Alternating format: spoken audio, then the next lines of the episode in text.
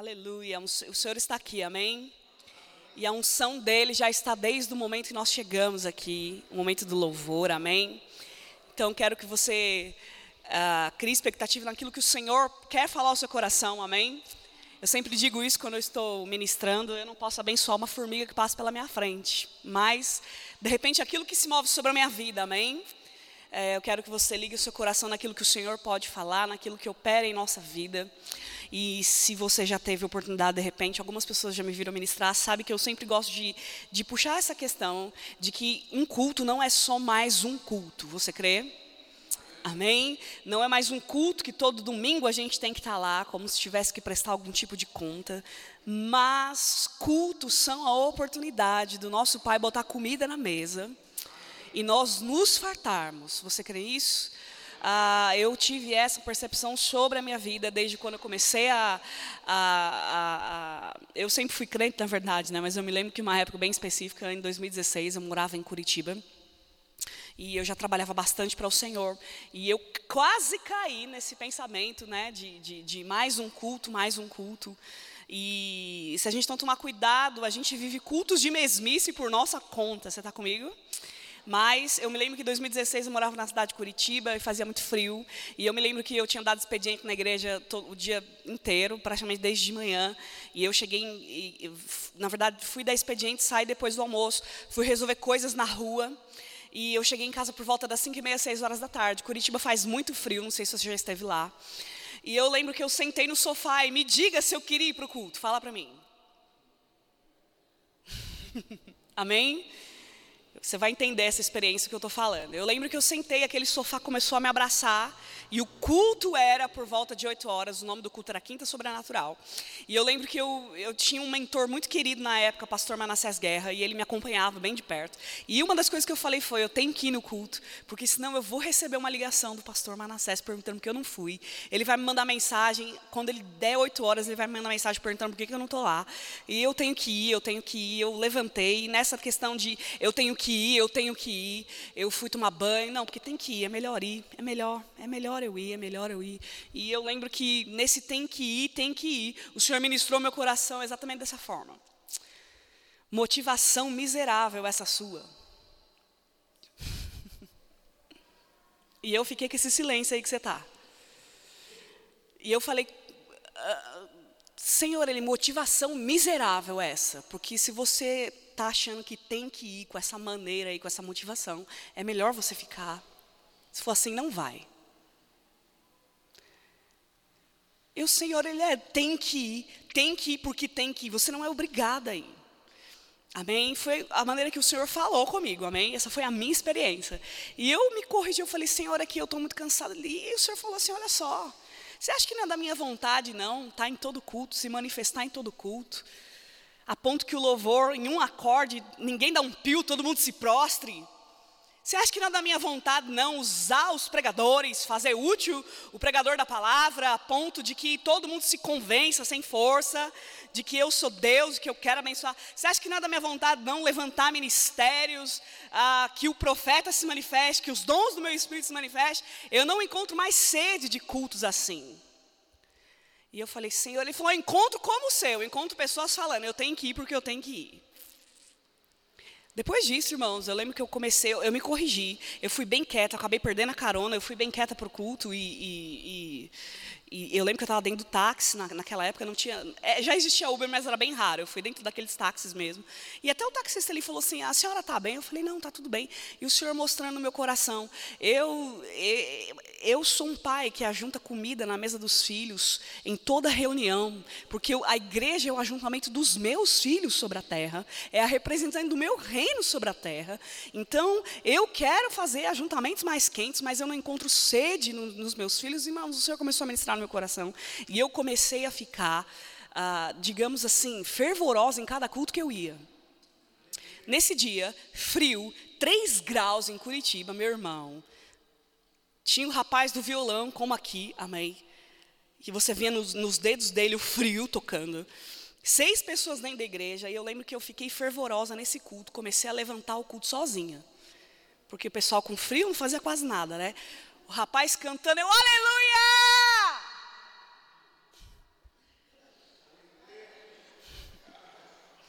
E cada música eu cantava alto mesmo. E o rapaz foi pregar no dia.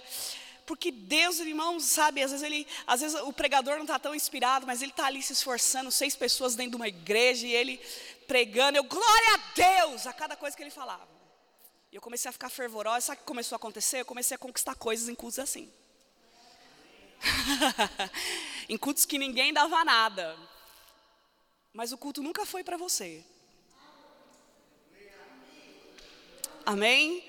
O culto é para ele. Eu sei que eu já fui assim. Eu estou falando do meu exemplo, amém? Eu já fui assim, até bem pouco tempo, de chegar e ficar olhando se o louvor está inspirado ou não, se o solo caiu bem na voz da garota ou não, se está tudo certo com o som. Adorar que é bom nada pregador vai pregar, eu acho que eu faria diferente. Eu usaria tal texto bíblico se ele falasse sobre isso. Irmãos, o culto não é para você. É o seu culto para o Senhor. Se tiver meia pessoa, você está disposto a cultuar? Amém? Isso aí você tem que responder para você. Então eu quero dizer, com base nessa experiência, que você não está em só mais um culto. Esse culto aqui, Deus pode liberar uma palavra sobre a sua vida, uma instrução pode chegar, amém? Algo que veio da parte de Deus pode salvar aqui a tua vida nesse ano, o teu casamento, a tua vida financeira, como foi ministrado aqui pelo pastor dessa igreja, amém? Uma atitude de coração, de você pode sair daqui com informações e, e amanhã ter resultado, você crê? Por isso que eu perguntei, amém? A gente às vezes perde a fé nas, nas declarações, e a gente vai falar sobre isso hoje amém? Sobre que nós vamos conversar sobre, sobre essa questão da voz da fé, amém? Daquilo que nós temos expectativa, porque a expectativa, ela é a primeira obra da fé, amém? Se eu não tenho expectativa, então eu não, não me movo naquilo. Então, eu posso vir para a igreja, Mariana, posso vir passar 10, 15, 20 anos para a igreja e nada acontecer? Pode. Agora, com o ajuste correto, basta um culto para as coisas mudarem. Você crê nisso, irmão?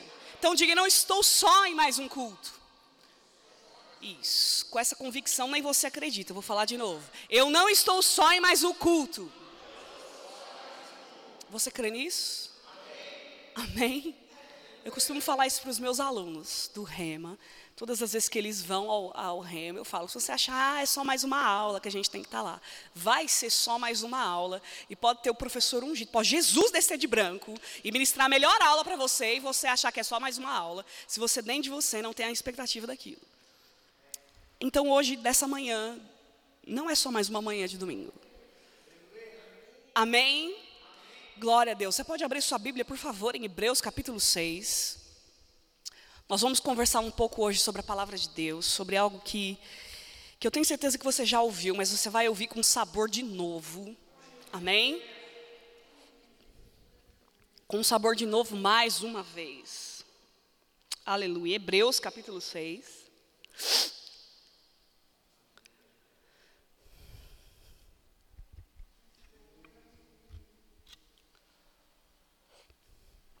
Quem achou, diga eu tenho fé. Amém? Você tem fé? Aleluia. Vamos lá. Hebreus capítulo 6, verso 1, o escritor está dizendo aqui: Pelo que, deixando os ensinos elementares da doutrina de quem? De Cristo, prossigamos para a perfeição, não lançando de novo o fundamento do arrependimento de obras mortas e da fé em Deus. O ensino sobre batismos imposição de mãos e sobre ressurreição dos mortos e juízo eterno. E assim faremos, se Deus o permitir. Eu vou ler novamente. Pelo que verso 1 do capítulo 6, pelo que deixando os ensinos elementares da doutrina de Cristo, prossigamos para a perfeição, não lançando de novo o fundamento do arrependimento de obras mortas e da fé em Deus, e o ensino sobre batismos e imposição de mãos, e sobre a ressurreição dos mortos e o juízo eterno, e assim faremos, se Deus o permitir. Amém? O escritor está falando aqui, olha só, vamos deixar as coisas fundamentais, vamos deixar um pouco de lado e vamos para a perfeição, vamos nos aperfeiçoar, vamos para aquilo que é perfeito. Ele poderia dizer, algumas versões dizem dessa forma: vamos deixar um pouco de lado esses princípios sobre a doutrina de Cristo, aquilo que Cristo estabeleceu, para que fosse como um pilar da vontade de Deus, que as pessoas crescem, amém? Deus, através de Cristo, amém, que era Deus na terra, falou exatamente dessa forma: olha, a minha doutrina, aquilo que você vai crer, vai colocar o pé e fincar o pé, a sua fé nisso aqui, para que você possa crer da maneira certa. A gente já, já falou sobre isso, mas vamos, vamos para a maturidade, vamos falar sobre coisas novas. E sobre o que, que ele está falando que a gente deve deixar. Amém? É, o, primeiro, o primeiro fundamento aqui é o arrependimento de obras mortas, a primeira doutrina, e a segunda que a gente vai conversar é a fé em Deus. Diga fé em Deus. Diga fé em Deus. É uma doutrina. É uma doutrina. É um pilar daquilo que Cristo estabeleceu para que nós crescemos, amém? Para que nós andássemos em cima disso, a, através da pregação da palavra. E a fé em Deus é um pilar disso, dessa doutrina, amém? Então, são pilares, mas a fé, eu quero falar desse pilar aqui, da fé em Deus. Você já deve ter ouvido nesse lugar, eu tenho certeza que já, e foi muito bem instruído, de que você vive pela fé. Amém? todo esse universo aqui, aquilo que você acredita da palavra de Deus, aquilo que você ouviu um dia, alguém pregando, está em torno dessa pequena palavra, dessa micro palavra de duas letras chamada fé. Você está comigo? Você começou, tudo que você crê hoje nesse cristianismo, o que você faz, amém? O que você deixa de fazer também, está envolvido fé a começar de quando você aceitou a Jesus. Amém? Vamos, vamos fundamentar um pouco aqui para a gente falar sobre o que a gente vai falar hoje. A fé foi o que aconteceu no seu coração. Amém? Eu gosto de pensar dessa forma. Você disse sim para esse negócio de cristianismo aqui, para esse negócio de evangelho, com base em alguma história que te contaram. E eu vou dizer a história que te contaram, amém? De repente, eu, eu, eu não sei os motivos que te levaram a se converter, a aceitar Jesus, a reconhecer Ele como Salvador provavelmente alguém estava orando por você, ou de repente você pegou um panfleto na rua, pode acontecer, amém? Olhou um outdoor, não sei, estava lá em casa, mas geralmente alguém falou uma história para você, ou você ouviu de alguma forma algum pregador falando na televisão, amém? Mas vamos supor que alguém falou para você, você ouviu, diga eu ouvi isso aqui. Eu ouvi essa mensagem. Que mensagem é essa? Você escutou que um homem chamado Jesus morreu por você, não foi? E esse homem amou o mundo, esse homem era o filho de Deus, e ele tinha poder para te libertar dos pecados, e você descobriu que ele precisou morrer por você, mas ele ressuscitou, e você, com base nisso aí, recebeu um convite dessa forma aqui, falaram para você exatamente dessa forma aqui. Você aceita ou recebe o Senhor Jesus como teu Senhor e Salvador. Aquilo mexeu com você? Sim ou não? Você acreditou e você precisou fazer o que nós chamamos biblicamente de confissão. Amém? De alguma forma o seu coração acreditou, teu olho brilhou, você não sentiu muita coisa, porque não sente mesmo, amém? Mas alguma coisa te pegou, meu amigo, e você falou: Eu recebo, eu creio. E você instantaneamente se tornou uma nova criação em Cristo Jesus e você ganhou um título maravilhoso, que é o melhor chamado que alguém pode ter: Filho de Deus. Você está comigo? Amém? Isso aí já envolveu fé. Por quê? Porque você acreditou nessa mensagem aí. E fez uma confissão: eu recebo a Jesus como meu Senhor e Salvador da minha vida. Amém? Por fora nada mudou, você continuou com a mesma cor de cabelo, você continuou do mesmo jeito, mas por dentro, meu irmão, você nasceu de novo. Então você já começou nesse negócio de evangelho acreditando em alguma coisa. Amém? Com base nisso, eu sempre gosto de uma história que eu ouvi um grande homem de Deus falar, e eu já constatei que é verdade em alguns casos. A criança, quando ela nasce, aliás, a criança, quando ela está sendo gerada na barriga da mãe, ela come dos nutrientes, amém? Que a mãe se alimenta. E quando essa criança nasce, é, dizem, eu pensava que era lenda, mas é verdade, em alguns casos realmente acontece, que quando a criança ela deixa a barriga da mãe, ela entra em contato com oxigênio, com o ar que nós respiramos. E me dizem, me disseram que alguns médicos, eles dão um tapinha na criança para que ela possa aprender a respirar. Algumas mães dizem que é verdade isso, outras falam que não é sempre que acontece. E essa criança que antes estava acostumada a comer dos nutrientes da mãe, ela começa a sair do ventre da mãe, ela entra em contato com uma outra atmosfera, que é esse oxigênio aqui que nós respiramos. Vocês estão entendendo? E aí ela ganha esse tapinha e ela começa a respirar. Amém? Vocês estão entendendo? E ela começa a respirar nesse ambiente chamado oxigênio. O que, que você quer dizer com isso? Que quando você também nasceu de novo, você começou a respirar um outro ambiente agora. E que ambiente que é esse? Isso aí já tem fé. Eu gosto de dizer que a fé é o oxigênio da vida do cristão. Ele aprendeu a, a, a esse negócio de fé já agora quando ele nasce de novo. Antes ele não sabia disso, mas agora ele aprendeu. Agora você não ensina um bebê a respirar, você ensina. Você que educa seu filho, bebê, amém?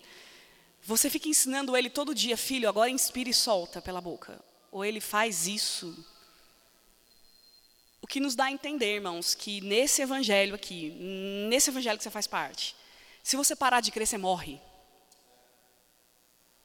Eu vou repetir. Parou de crer nesse evangelho aqui, vai morrer. Por quê? Porque hoje a fé é o nosso oxigênio. Eu vivo pela fé. A começar nessa história de salvação, nessa história de receber Jesus. Por exemplo, você viu Jesus? Você sabe que não há um indício natural de que ele esteve sobre a terra? Nem aquela história do santo sudário é verdade. Você viu a cruz? Mas acredita. Você cantou aqui. Amém. Você acredita no sangue derramado, cantou aqui também. Você sentiu esse cheiro, pum, pingando, o sangue vertido na cruz, para te libertar dos pecados? Sentiu ou não? Mas você sabe que existe e que aconteceu. Por quê? Escutei duas pessoas pela fé. Você não viu a cruz, você não teve uma visão de Cristo, não viu o céu. O céu você viu, vamos lá. Sim ou não? Você teve uma visão dizendo assim, o anjo aceita porque é verdade? Sim ou não? Você creu nisso aqui. Acreditou nessa história. Você não viu, você viu os bastidores da redenção? O que aconteceu? A cura, a preservação, a justiça de Deus, você não viu isso, mas você crê nisso e anda dessa forma. Fala isso, por quê? Porque você vive pela fé. Amém? Você não vê aqui, amém? Você, você escuta a mensagem aqui, você não vê as coisas, mas você sabe por quê? Graças a Deus que hoje, no novo nascimento, nós ganhamos um amigo chamado Espírito Santo, ele confirma, carimba lá dentro a palavra. E você simplesmente crê nisso e vive dessa forma. Você sabe que você é salvo? Quem tem certeza da salvação? Muito bem, você não viu o céu, não viu o cheiro do sangue, não viu a cruz, não viu os bastidores da redenção, não teve uma visão, mas sabe porque sabe que se Jesus voltar, você sobe. Alguém te arranca isso, você simplesmente anda dessa forma. Aquela paz chegou, aquela garantia de que eu sou filho de Deus chegou pela fé. Você está tá, tá, tá dando para entender?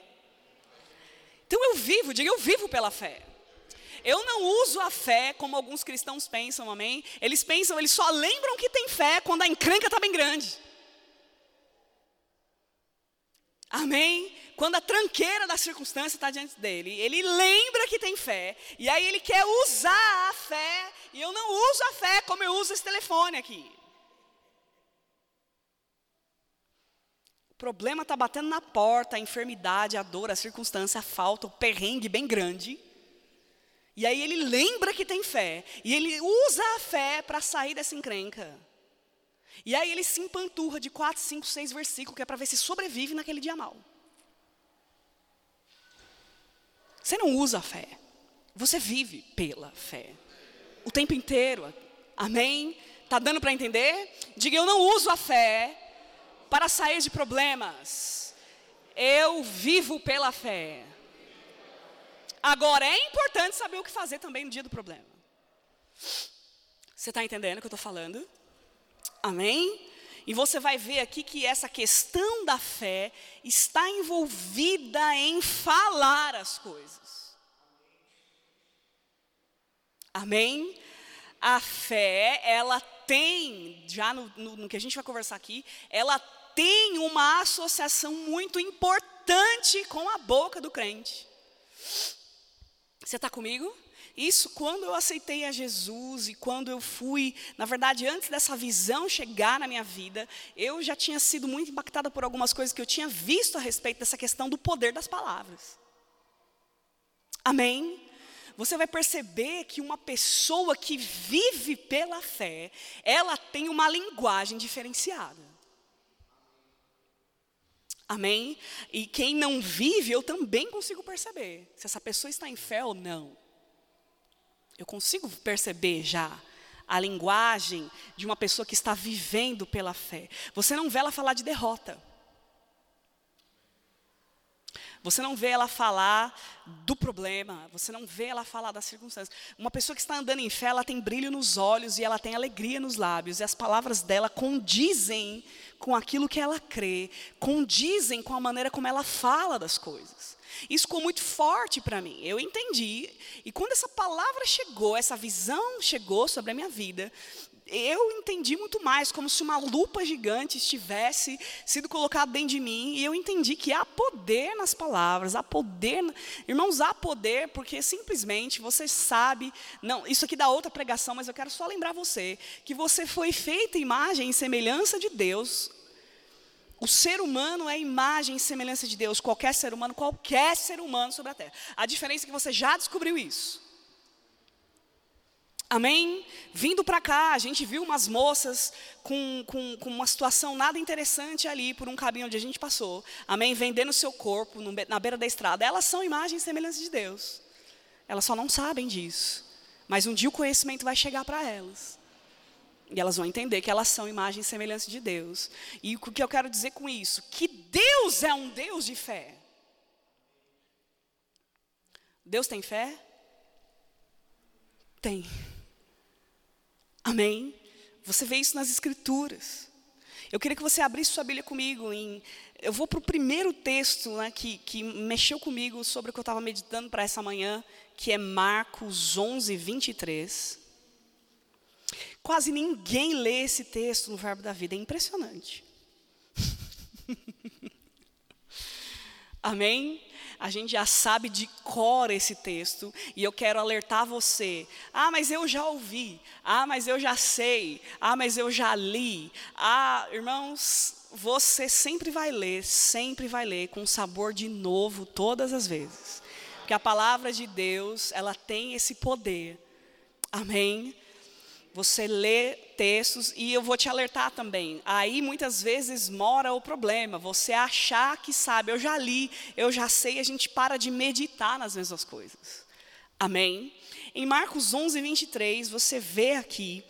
Na verdade, eu quero ler a partir do verso 20. Jesus estava andando aqui com os discípulos, já estavam curando, já estavam pregando, ensinando.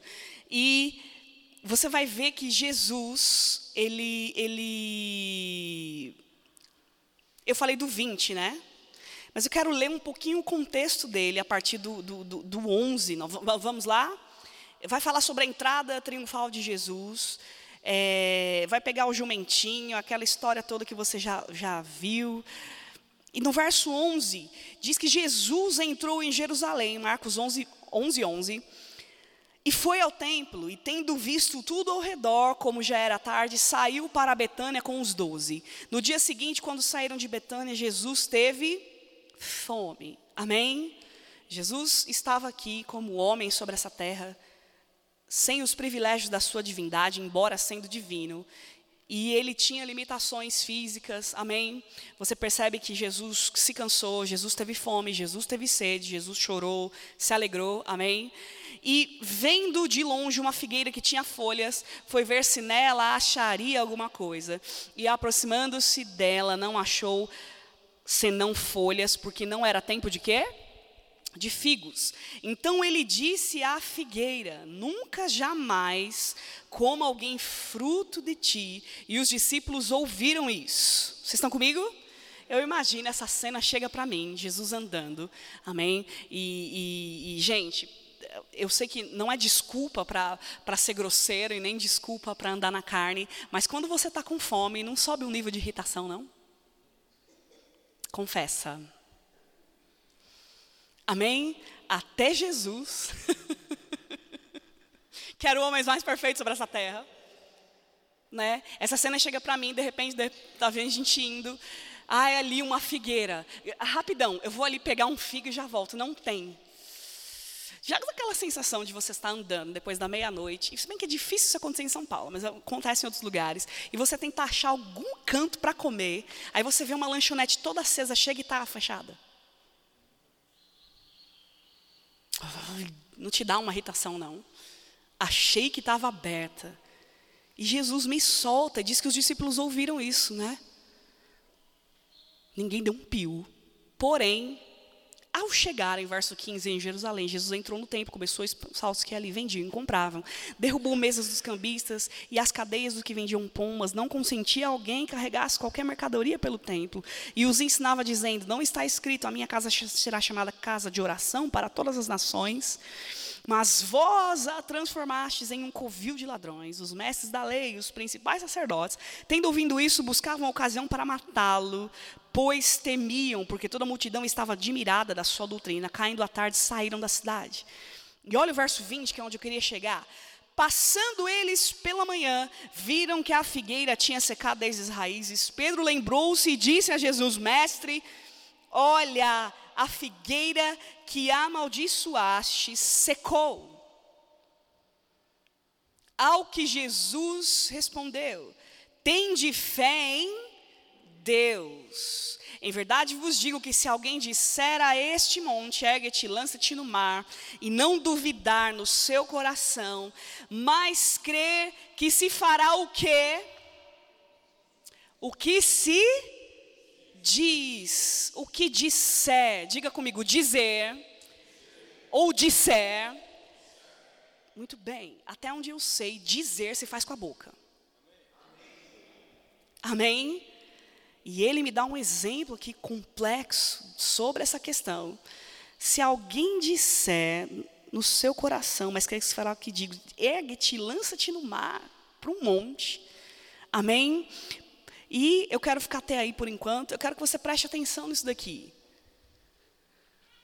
Pedro se achegou, eu acredito que ele pensava contar uma novidade, vou contar uma novidade, olha só. E Jesus, ei, rapaz. Você sabe, eu falei porque eu sou filho de Deus. Eu posso falar dessa forma. Eu sou filho de Deus. Você sabe, você falou que eu sou o Cristo, filho de Deus vivo, não foi? Mas não. Tem de fé em Deus.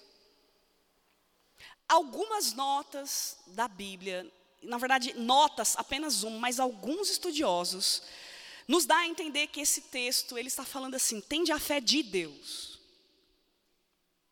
Amém? Ou tende a fé do mesmo tipo que Deus tem. Tem a fé que Deus tem. Isso já nos remete a um outro texto que está em Hebreus, amém? Que nós vamos conversar que Deus ele cria o mundo pelas palavras que saem da sua boca. Amém? Nós cremos que pela fé, Deus, se Deus se coloca no mesmo exemplo de fé, significa então que Deus é um Deus de fé. E se nós somos imagem e semelhança, nós somos criaturas de fé também. Amém? Isso é muito precioso você entender para você pegar o princípio da questão, porque nós fomos chamados para ser imitadores do nosso Pai. Amém? Nesse texto aqui, tende a fé em Deus, ou tende a mesma fé que Deus tem, se você acreditar nas coisas mais inimagináveis, crer no seu coração e deixar com que isso fale, saia da sua boca, vai ser dessa forma. Uau! Tanto para o bem, tanto para o mal. Você está comigo? O mesmo princípio serve para as duas coisas. Isso ficou muito forte para mim quando eu entrei para essa visão. E principalmente porque o fundador dessa visão, na verdade, não o fundador dessa visão, mas o que trouxe essa visão para o Brasil, o pastor Bud, ele tinha essa questão sobre não falar negativo.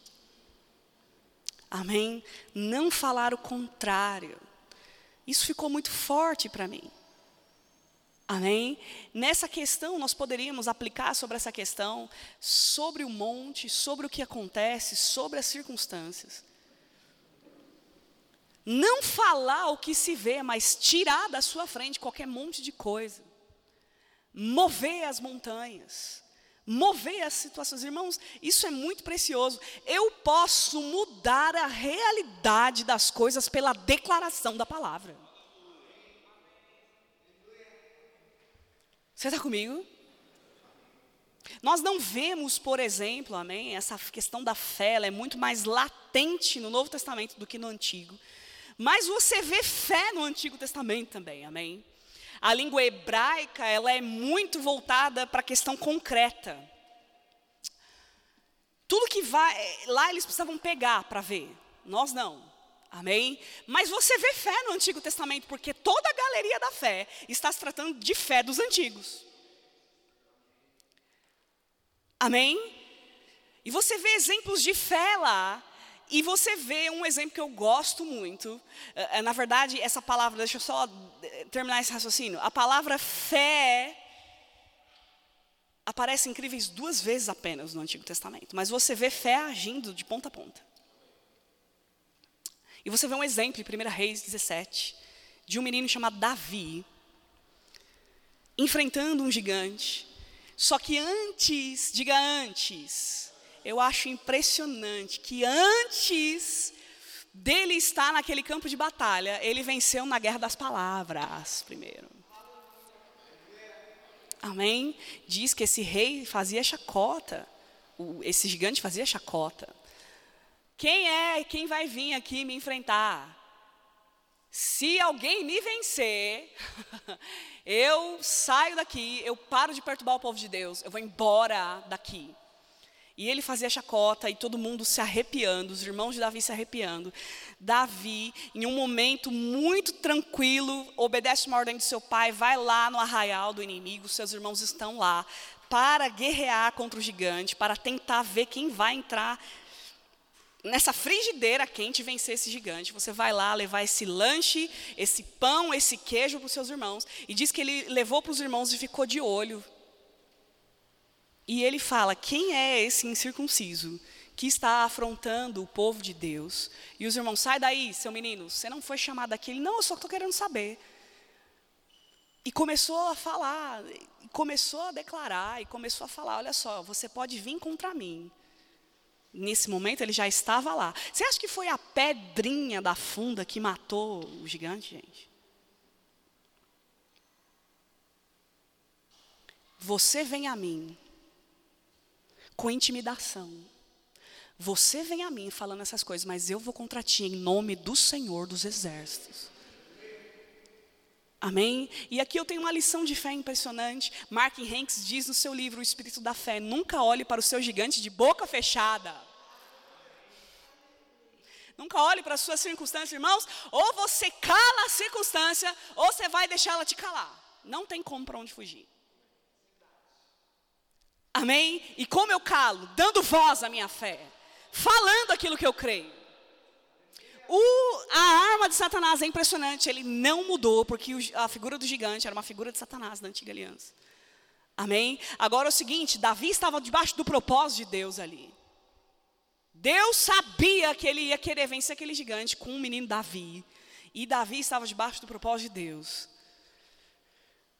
Então o problema do gigante não era nem problema de Davi. se você está vivendo aquilo que Deus quer que você viva, e fé começa aí. Saber que você está vivendo na maneira que Deus quer que você viva sobre essa terra.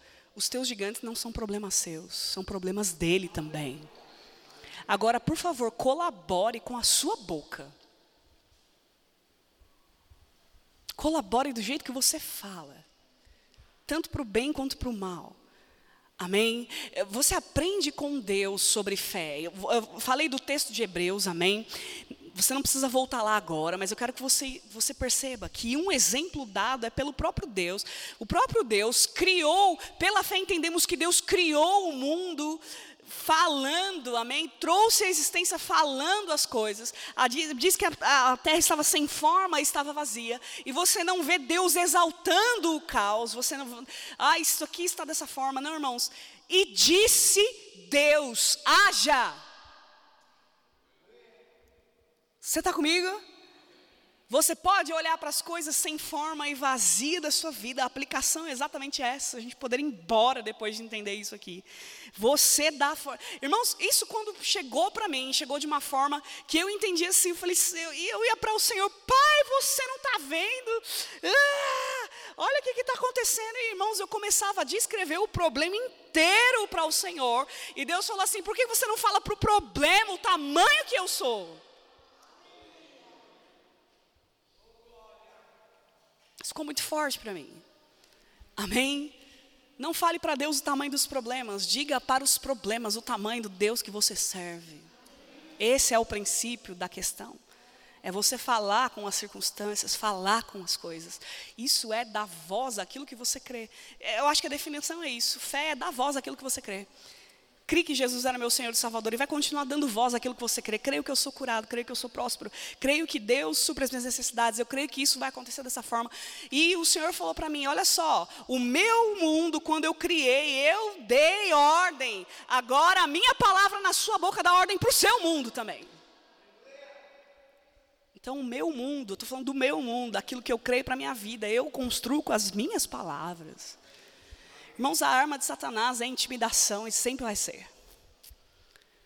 Amém? Sempre vai ser tentar bloquear e ele vai tentar começar pela sua boca. É impressionante como Satanás ele vai se a fé é o oxigênio, amém, do cristão. Cuidado para não manchar esse oxigênio da fé, não poluir essa atmosfera sua de fé com ruídos de circunstâncias, irmão.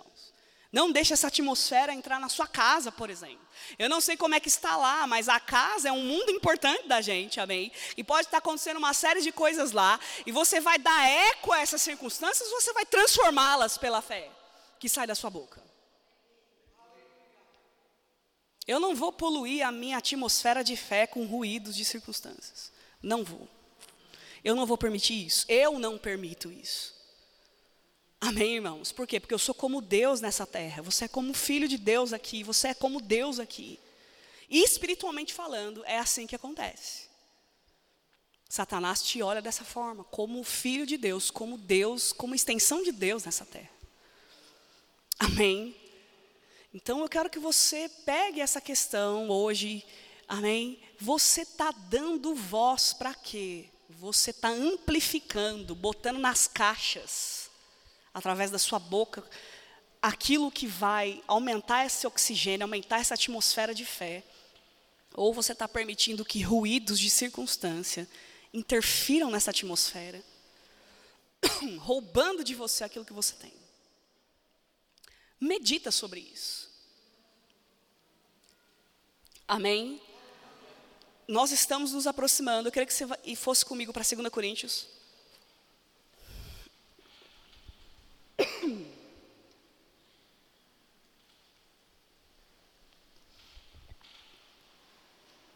Você consegue me ouvir enquanto eu falo?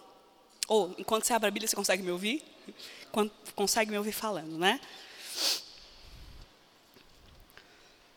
2 Coríntios capítulo 4.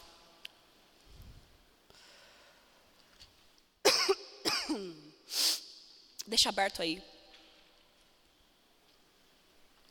Nós temos uma margem de 50 dias, 52 dias para esse ano acabar. Foi a conta que eu fiz hoje. Dá tempo de mudar muita coisa ainda. Você crê nisso? A criação ela é grandiosa, ela ficou pronta em sete dias. Nós temos 50. Você tem 50 dias para fazer esse ano valer a pena. Eu não sei o seu ano, eu sei do meu. Eu tive um ano maravilhoso, mas ele ainda não acabou. Pode ser que até hoje o teu ano não tenha sido aquele senso assim, meu Deus, eu vivi tudo que Deus tinha para viver. Você anda em amor comigo?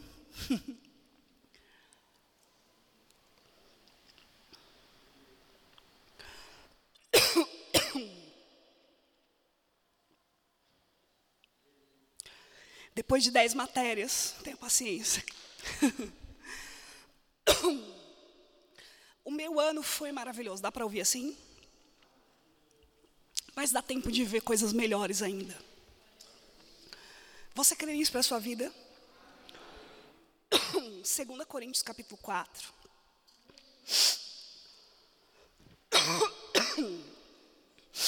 Nós vemos aqui um exemplo de Paulo.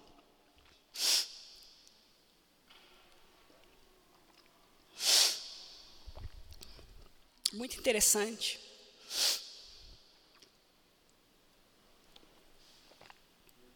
Se alguém conseguir mais água para mim, eu super agradeço. 2 Coríntios capítulo 4, verso 13.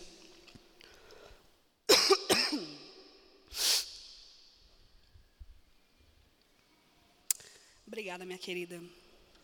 Todo mundo achou, né? Eu pedi para abrir. Diz assim: E temos, portanto, o mesmo que. Diga comigo, espírito da fé. Vamos falar todo mundo junto, espírito da fé. Algumas traduções têm espírito de fé, amém? Isso chega para mim dessa forma aqui. Quantos já ouviram falar daquela questão? Fulano pegou o espírito da coisa. Ou aquela, Fulano pegou o espírito da equipe, entendeu o propósito, pegou a visão, agarrou a proposta. Quem já ouviu falar dessas frases? Paulo está falando sobre isso daqui. Amém? Existem momentos da nossa vida que esse espírito a gente precisa agarrar. Amém? E ele diz, por isso, ele está afirmando, nós temos o mesmo espírito de fé. Como está escrito o quê? O que está escrito aí na sua Bíblia? Cri, por isso eu fiz o quê? mais uma vez, a crença associada ao falar. Cri, por isso falei. Isso pegou você no novo nascimento. Eu acreditei, por isso eu. E sabe o que vai, vai ser isso aí? Esse espírito da fé? Até Jesus voltar. Amém? Porque a fé é para agora é para a sua vida aqui agora. Você está comigo? A fé é para essa vida na terra aqui. Um dia nós vamos subir com o Senhor. Quem crê nessa maravilhosa verdade? Crê pela fé, amém. E quando nós chegarmos lá no céu, é impressionante como você vai chegar lá. E você vai ver aquela glória maravilhosa, você vai ver aquela situação maravilhosa. Você vai falar: Meu Deus, eu sou mais que vencedor aleluia, eu sou poderoso. Jesus vai falar assim: meu filho, era para você crer lá embaixo, assim, aqui você já sabe. Aqui você está vendo que você é poderoso. Lá você não via, tinha que crer mesmo, amém?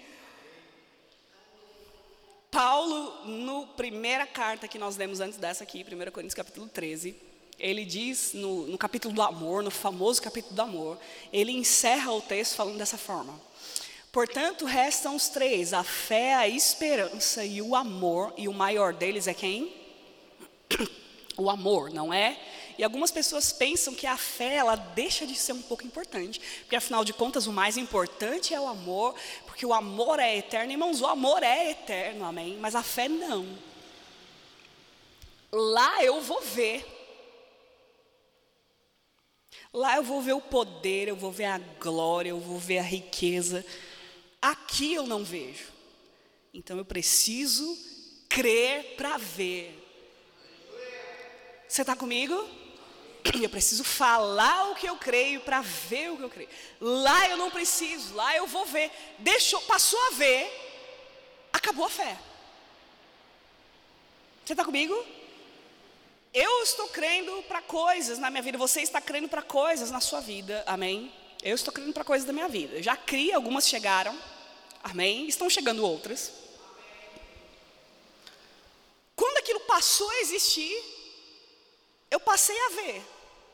Na verdade, sempre existiu, porque a fé recebe como fato aquilo que ainda não é visto. Mas eu passei a ver, acabou a fé.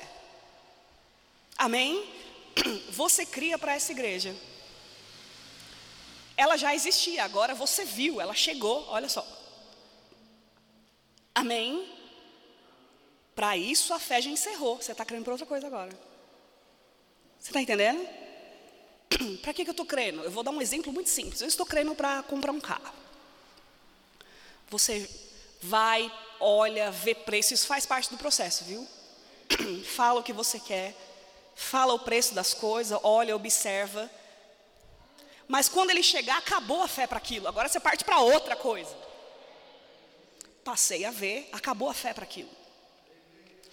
Todas as questões desse cristianismo, dessa vida que você vive aqui, é tudo pela fé. Chegou lá, acabou a fé. A fé para agora. E eu quero encorajar você. Nesses 50, 52 dias que falta para o ano acabar. Eu estou falando isso praticamente em quase todas as igrejas que eu tenho passado, nesse segundo semestre, quando Deus tratou comigo algumas coisas. E eu ministrei essa mensagem aqui, uma terça-feira. Você está crendo para quê? Porque eu acho impossível, depois desse evangelho que você conheceu, dessas maravilhas que você já provou, Amém? De perceber que você é filho de Deus, que você é salvo, de Deus quer ver você curado, suprido, sarado, cheio de prosperidade. Você não tem nenhuma coisinha que você está crendo. Eu acho muito difícil. Agora responda para você: você está crendo para quê?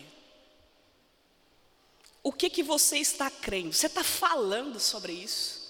Você está amplificando sobre isso aqui? Ou você está falando da dificuldade que é para? Não porque o dinheiro, não porque o governo, não porque não sei o quê, não porque meu salário não dá. Fale o que você quer ver e não o que você está vendo. Siga o exemplo do Senhor, não veja o caos. Fale como você quer que fique. Simples assim, já podia ir embora. Se você entender isso aí, já podia ir embora. Amém? Eu estou montando um amplificador, eu estou dando um microfone para que tipo de crença? Para o ruim? Ou para aquilo que eu quero ver? Porque é importante, irmãos, a gente chegar no tempo de começar a ver o que nós estamos falando e não a circunstância atual. Você está comigo? Não ficar exaltando a circunstância, mas falar o que eu quero ver. Isso, esse princípio é para a família esse pilar, essa doutrina da fé em Deus é para a família, para as finanças, para as emoções, para aquilo que você quer. É uma resolução familiar. Fale, eu quero que o ano termine com isso aqui resolvido. Eu vejo que vai ser dessa forma e vai construindo isso aí. Amém. Eu gosto de dar esse exemplo também para botar um, um pouquinho de equilíbrio apenas. A fé, ela tem níveis. Amém? Ela tem níveis de fé. A nossa fé, ela, irmãos, a ordem é crescimento. A ordem com Deus é evolução. A ordem é um ano após o ano vivendo maiores níveis em Deus. Amém? A ordem não é estagnar, não, eu estou estabilizado, eu estou bem. Não, irmão, você vai ficar para trás. A ordem é a cada ano você crescer em fé. André creu para essa igreja aqui, a igreja já existe. Agora eu sei que ele está crendo para outras coisas. E vai chegar essas outras coisas, ele vai começar a crer para outras. Não é? Eu também. Você deveria também. Amém? Acabou, chegou aquilo que você crê, começa a crer para outras coisas. Agora eu quero falar sobre isso. O que, que você está crendo? Existem níveis de fé. Ah, eu estou crendo para amanhã. Por exemplo, eu vou dar um exemplo meu mesmo. Nós estamos crendo para uma casa. Eu falei isso aqui, acho que quando eu vim numa terça-feira. Amém? Tem quatro coisas específicas que eu estou crendo. Uma dessas era a casa. A casa chegou. Eu criei, eu falei do jeito que eu queria. Para o nível de fé que eu tenho. Eu não preciso de uma mansão de 5 milhões de dólares agora para minha vida. Eu não daria conta. Amém? Você entende que há níveis de fé? Se um dia for parte do meu propósito de eu ter uma mansão de 5 milhões de dólares, eu vou ter fé e o Senhor vai me dar. Mas hoje eu não preciso. Eu preciso de uma casa. Eu falei a casa que eu queria. Eu quero uma casa no bairro tal, com esse preço aqui. Mas, Senhor, eu acredito que com esse preço aqui eu posso pagar um pouco a mais. Essa é a fé que eu tenho. E a dica que eu dou, amém? Se você consegue vislumbrar, você tem fé para isso. Amém? E o que, que eu fiz? Eu falei a casa, eu falei. Você entende, está entendida com a linguagem? O que eu creio tem que tá, estar tá, tá em harmonia com a minha linguagem. Eu quero uma casa dessa forma no bairro tal, um preço que eu possa pagar. E ela vai ser assim, ela vai ser assim. Eu falei, casa, venha, eu trago a existência. Eu não vejo, eu estou procurando, eu estou vendo, mas o Senhor vai nos levar até ela e nós vamos conseguir fazer. E nós vamos ter essa ficha aprovada e vai dar tudo certo. Amém? A casa chegou. Você está crendo para quê? Tem outras três coisas que eu estou esperando ainda. E elas vão chegar. Por quê? Porque tem 52 dias para o Senhor manifestar isso aí para minha vida. Eu sei que vai chegar. Você, você está crendo para quê? Você está dando voz a isso? Você está amplificando essa mensagem dentro da tua casa ou não? Amém? Fique de pé, em nome de Jesus. Você está amplificando essa mensagem dentro da tua casa, dentro da tua vida, dentro das áreas que você crê? Sim ou não? Responda, responda para você mesmo. Aleluia. Aleluia. Eu me lembro que quando eu conversei com uma amiga minha muito querida, e nós estávamos falando, né? E, e, essa casa ela ia ser alugada no meu nome. Essa casa que nós queremos, ela ia ser alugada no meu nome. Na verdade, precisou ser alugada no meu nome. Eu lembro que eu fui conversar com ela sobre como a gente ia fazer para essa ficha ser aprovada, né? Eu falei para ela, ela falou assim, menina, mas isso aí é muito difícil aprovar a ficha assim. Eu falei, não, não é difícil não, é impossível mesmo. Mas eu creio.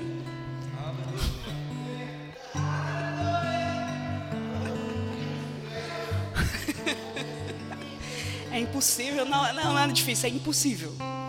Mas eu consigo crer. Eu tenho fé para isso aqui.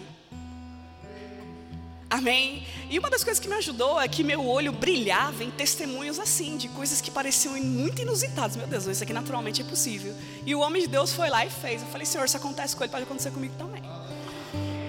O teu olho brilha em que tipo de testemunho? Que você olha e fala, caramba, eu acho que é isso aí. Eu não estou dizendo que a tua fé deve estar com base nesse pilar do testemunho, mas no Deus que fez essa pessoa agir dessa forma. Você está entendendo? Mas os testemunhos ajudam. E aquilo eu falei, caramba, amém? Pode acontecer comigo também. Se você crê, tudo é possível ao que crê. Se você consegue vislumbrar isso, você vai viver isso aí. Nós temos 52 dias para encerrar o ano. Você está crendo para o que, meu irmão?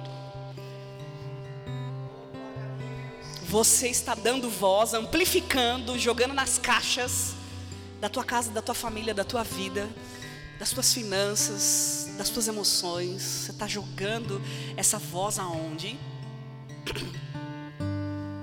Amém? Eu quero dar um tempo para você localizar a tua fé. E Senhor, eu estou dando voz às circunstâncias, eu estou dando razão para o gigante, eu estou exaltando o caos, eu estou exaltando o problema, eu estou falando mais do problema do que da vitória. Se arrependa hoje e fale: Senhor, me ajuda. Eu quero falar conforme aquilo que eu aprendi, Senhor. Aquela menina falando: Senhor, eu quero falar dessa forma. Amém. A Bíblia diz: com o coração se crê para a justiça e com a boca se confessa a respeito da salvação. Nós lemos que a fé em Deus é um pilar dessa doutrina que Cristo estabeleceu Amém.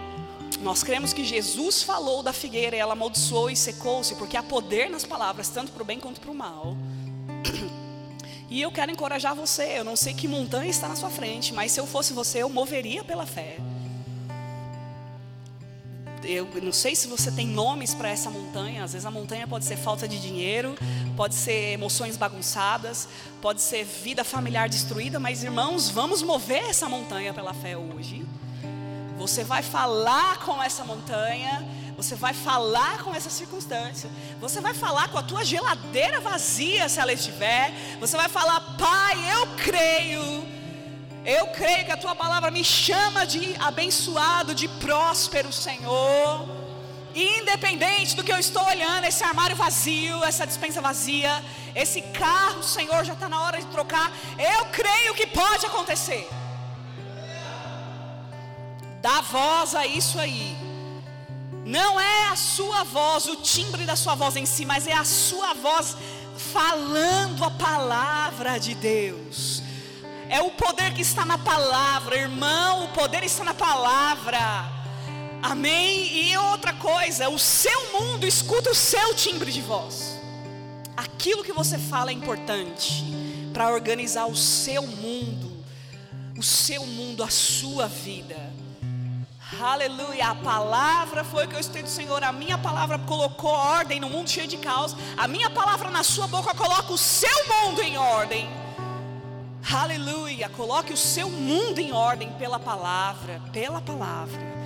Fale. Se for possível, escreva esses versículos Escreva versículos daquilo que você está crendo, sobre suprimento, sobre abundância, sobre emoções sadias, sobre ansiedade. Escreva e fale alto, irmão. Não deixe a circunstância te calar, não deixe o problema calar sua voz. É o que Satanás quer é o que ele trabalha, é intimidação. Mas se você está debaixo do propósito de Deus, vivendo a vida de Deus, vivendo aquilo que Deus determinou, você é dizimista, ofertante, cumpre os princípios, então o problema não é só seu, o problema é dele também. Aleluia. As pessoas podem se levantar contra você, as circunstâncias podem se levantar contra você, mas se você está debaixo do propósito de Deus, elas vão se levantar é contra o teu Deus também. Agora seja um colaborador dele, falando a coisa certa. Temos por isso mesmo espírito da fé. Eu criei, por isso falei. Eu falo, Pai. Aleluia. Eu declaro sobre a vida dos meus irmãos nesta manhã de domingo, no dia 10 de novembro, Pai. Oh, Pai, eu não sei o mundo deles, eu não sei o que eles estão precisando, mas o Senhor sabe. Que a boca deles seja cheia de fé e de declarações da tua palavra, para botar em ordem as coisas que precisam ser colocadas em ordem, na área financeira, na vida familiar. Aleluia! Chame a existência. O que você precisa sai da sua boca. Aleluia. Do Provérbios, o sábio Salomão já disse: pelo fruto da sua boca cada um se farta. Amplifique a sua voz, dê voz à sua crença, fale aquilo que você crê. Até o final do ano eu vou estar vivendo dessa forma. Até o final do ano isso aqui vai se manifestar. Se você consegue vislumbrar, você consegue crer e consegue declarar. Aleluia. Simples assim, dessa forma, simples assim. Aleluia, descomplica. Descomplica a tua vida falando da forma certa. Aleluia, declare sobre a sua casa, sobre a sua família, sobre os seus filhos, declare sobre o seu emprego, declare sobre o seu ministério, declare sobre a sua vida pessoal, declare, declare, declare a palavra. Aleluia, aleluia, arabrachere, canta lá, arabraçou, ramamamamassoro, corondoroborovandorecheio. Aleluia. Aleluia. Oh, aleluia. Obrigada, Senhor. Obrigada, Pai. Aleluia. Localize a sua fé, localize a sua fé. Eu quero dar um tempo para você localizar a sua fé. No que você está crendo, você está crendo para quê? Fique na expectativa, fique aguardando o que você crê. Eu disse no início da mensagem que a primeira obra da fé é a expectativa. A fé envolve esperar, isso é esperança. Aleluia. Você tem que estar esperando para alguma coisa. Existe uma versão da Bíblia que diz que a fé é a posse antecipada daquilo que eu espero. Você já tomou posse do que? Então é questão de dias disso se manifestar nos seus olhos, diante de você. Aguarde. Durma hoje pensando, amanhã pode ser o dia da resposta. Amanhã pode chegar uma ligação, um e-mail, uma mensagem Durma e acorde pensando nisso, esperando isso. Não finja que nada está acontecendo. Não, não, não, não, não despreze isso, irmão. Você vai estar lá diante da sua realidade amanhã, na janela do teu quarto, na janela da tua pia, e você vai estar lá. Eu creio que isso pode acontecer. Hoje alguma coisa pode acontecer. Aleluia. Quem crê está expectante, está aguardando. Obrigada, aleluia, obrigada, Senhor, aleluia, aleluia. Expectativa, expectativa. Aleluia, obrigada, Pai. Aleluia. Outra coisa também que eu quero deixar para você. A Bíblia fala que aquele que está crendo para alguma coisa tem expectativa. E você vai perceber que quem crê para alguma coisa está em expectativa, tem um sorriso no rosto tem alegria, tem brilho no olhar. Impossível uma pessoa estar crendo e não ter paz, e não ter alegria, e não sorrir, e não saber. Deus é poderoso para fazer. Aleluia. Mas Satanás está deixando eu com raiva, entristecido. Mata ele de raiva e fica feliz. Aleluia. Fica feliz, coloca um louvor, cante. Comece a falar, amém? Comece a falar, irmãos, a chave está na sua linguagem, cantada ou falada, declara a palavra. Tua palavra disse isso, promessas pessoais, fale delas. Fale, Deus prometeu isso aqui sobre a minha vida. Diga isso, não, não, não viva a sua vida como se nada, nenhuma promessa que fosse feita deixasse de acontecer. Às vezes nós estamos taxando os profetas de falsos profetas. Porque afinal de contas não aconteceu.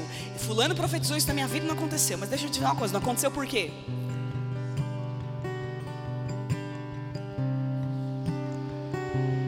Conserta a tua pista para que a vontade de Deus possa pousar.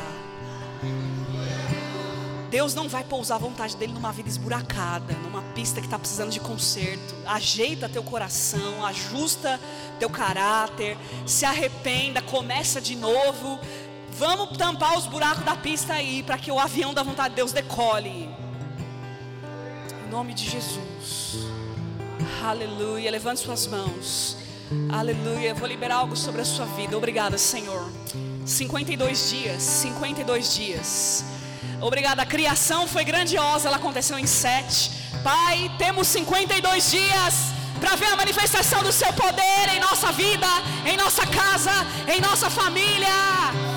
Aleluia! Em toda e qualquer área. Em nome de Jesus, na vida dos meus irmãos.